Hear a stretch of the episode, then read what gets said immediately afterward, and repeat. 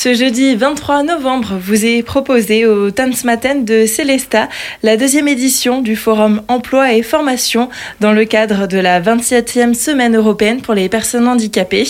On parle de cet événement aujourd'hui avec Pascal Ritter. Vous êtes responsable de secteur au sein de l'association Cap Emploi. Bonjour. Bonjour. Lors de cet événement, une quarantaine de stands et d'autres activités seront proposées au public qui est attendu l'après-midi de 14h à 16h30. Alors oui, tout à fait. Venez nombreux nous retrouver autant de ce matin pour un événement qui est porté par l'ensemble des partenaires de l'emploi et de la formation du territoire de Célesta, porté également par euh, donc avec l'appui de Madame la, la sous-préfète. Et donc nous accueillons nombreux pour euh, rencontrer des employeurs, des organismes de formation, des institutionnels comme la Maison départementale des personnes handicapées, la GFIP, le FIPHFP, etc. Des rencontres possibles avec des partenaires, avec des employeurs qui proposent des offres d'emploi, mais également, en fait, nous avons préparé pour vous euh, différentes petites animations, des ateliers un espace numérique, atelier numérique pour créer des petits objets, un espace numérique avec un atelier numérique, des ateliers d'une heure pour préparer et découvrir en fait ce qu'est le numérique, un stand également pour euh, accompagner les usagers dans l'utilisation des outils numériques de, Pôle Emploi.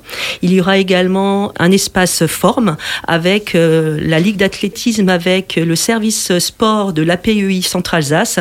L'idée est de vous proposer des, des parcours en plusieurs étapes, notamment un parcours avec Orthèse, des échanges avec le service sport de la PEI, la promotion du dispositif Prescrit Move, faire en sorte que toutes les questions autour de la forme soient au centre également de cet événement. Un forum emploi et formation, mais c'est aussi bien plus que ça. On va aussi pouvoir s'informer. L'idée vraiment, effectivement, est de venir à la rencontre de l'ensemble des participants, venir à la rencontre, effectivement, de partenaires spécialistes du handicap. Et c'est également la possibilité d'entendre des partenaires qui vont témoigner de parcours réussis de personnes en situation de handicap qui, malgré le handicap, ont réussi, à force de volonté et également de, compensation du handicap, de réussir dans la vie.